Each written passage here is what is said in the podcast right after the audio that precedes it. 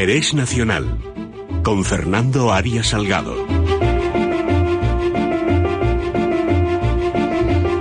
Don Fernando Arias Salgado, muy buenos días, querido amigo. Muy buenos días, don Luis. Ya le echaba yo de menos para que nos eh, ilustre entre tanta hojarasca diplomática. Hemos vivido estas, estos últimos días, pues no sé si la culminación o un acto intermedio de una escalada de tensión diplomática curiosa, porque ya saben los oyentes que Bélgica, que está partida entre dos comunidades lingüísticamente, la francesa, eh, la flamenca y la valona, eh, pues hay eh, un partido en el lado flamenco que apoya fuertemente a Puigdemont y a los separatistas catalanes. Y el presidente del Parlamento en Flandes resulta que se ha dedicado a hacer declaraciones pues cada vez más duras eh, a favor de los separatistas catalanes y criticando a la democracia española y a la justicia española. Y entonces el Ministerio de Asuntos Exteriores español, el señor Borrell, pues ha reaccionado. Ahora quisiera usted que usted valorara si bien o mal, pues convocando, llamando varias veces al embajador belga para transmitir una protesta y ya, como la cosa iba más, retirando el estatus diplomático al representante del gobierno regional eh, de Flandes aquí en aquí en España. En su opinión, ¿cómo está gestionando el Ministerio de Asuntos Exteriores esta pequeña crisis diplomática? No, no es pequeña, Luis, es muy profunda porque Vamos a ver, las relaciones diplomáticas tienen unas premisas básicas reflejadas en los tratados internacionales en vigor del año 1963, tratado sobre las relaciones diplomáticas entre Estados. Esta, esta situación se va erosionando poco a poco en la Unión Europea, sobre todo por la mecánica de funcionamiento de la Unión Europea, porque estamos hablando de dos estados de la Unión Europea, Bélgica y España. Si hubiéramos, si habláramos de dos estados fuera de la Unión Europea, lo que voy a decir tendría más claridad conceptual. Pero en la Unión Europea toda la política, toda la política de la Comisión y de las estructuras de la Unión Europea frente a las estructuras de los Estados miembros ha sido debilitar el interés nacional de los Estados miembros de la Unión Europea entre ellos mismos y en relación con terceros estados fuera de la Unión Europea. ¿Qué pasa? Que los estados de la Unión Europea ya tienen varios niveles jurídicos de aplicación de normas de relaciones diplomáticas.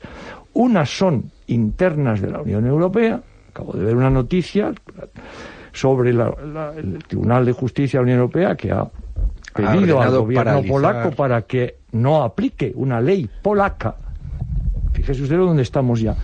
Y el resto de los países. Entonces, con, lo que usted me pregunta, va, es centrado, está centrado en la situación que existe en la Unión Europea. Bélgica, que tiene una estructura federal, ha conseguido y esto lo ha conseguido con varios países, acreditar dentro de la Embajada de Bélgica en el país de referencia, en este caso España, pero también hay otros países, las regiones que tienen en su constitución un estatuto autónomo cuasi independiente, como es Flandes, por ejemplo, que es lo que usted me pregunta.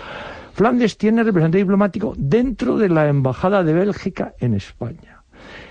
¿Cuál es el acuerdo para cumplir con la legislación general? Que todo lo que haga la representación diplomática de, de Flandes en España, como está dentro de la embajada belga, es el embajador belga el único que puede, antes de hacer cualquier gestión con el país de sede, en este caso España, pero en Marruecos pasaba igual, yo lo viví allí también, tiene que pasar el representante diplomático acreditado de la región de Flandes por el embajador de Bélgica para conseguir cualquier comunicación con el Ministerio de Asuntos Exteriores de España o de Marruecos o de cualquier otro país. Es decir, ellos representan a su región dentro de la embajada y el embajador es el que se responsabiliza de lo que hagan esas regiones en relación con el estado de sede, que en este caso sería España o cualquier otro en el que esté reconocido este tema. No hay obligación de reconocer esto.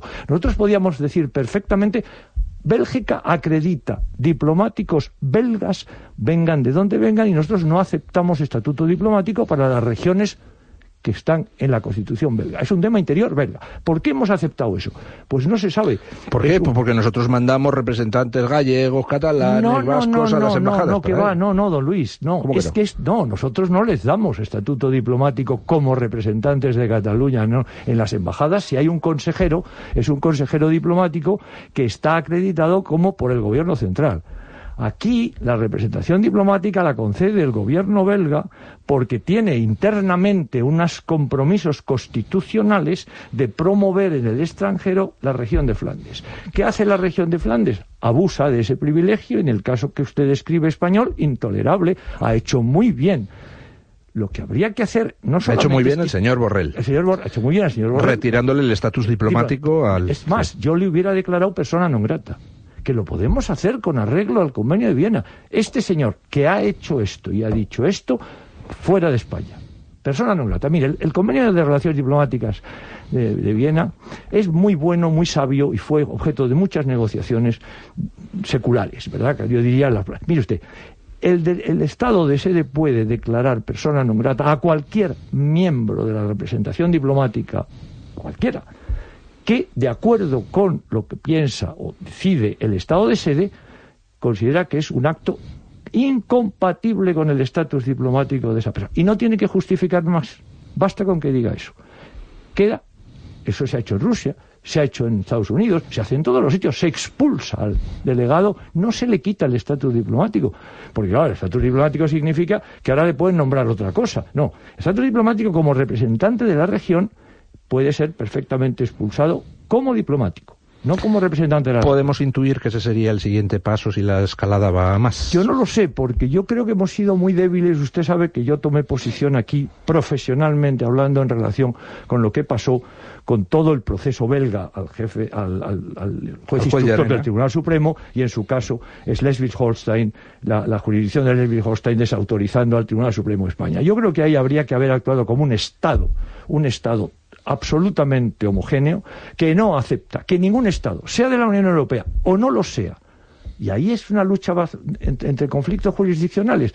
Yo creo que predomina y prevalece, en mi opinión, el Estado mm, central cuando defiende el interés nacional de España, incluso frente a la Comisión Europea, incluso frente al Consejo Europeo, incluso frente a las instituciones europeas. El día que perdamos eso, que lo estamos perdiendo, lo estamos perdiendo. El día que perdamos eso, la soberanía de los Estados ha quedado anulada y no sirve absolutamente para nada. Dentro de la Unión Europea, fíjese, la Comisión está actuando en Polonia y en Hungría como la oposición polaca y húngara, que como no existe, pues la Comisión toma esa, lo cual es absolutamente inaceptable. Inaceptable desde el punto de vista objetivo. Yo no digo que no se pueda pactar eso.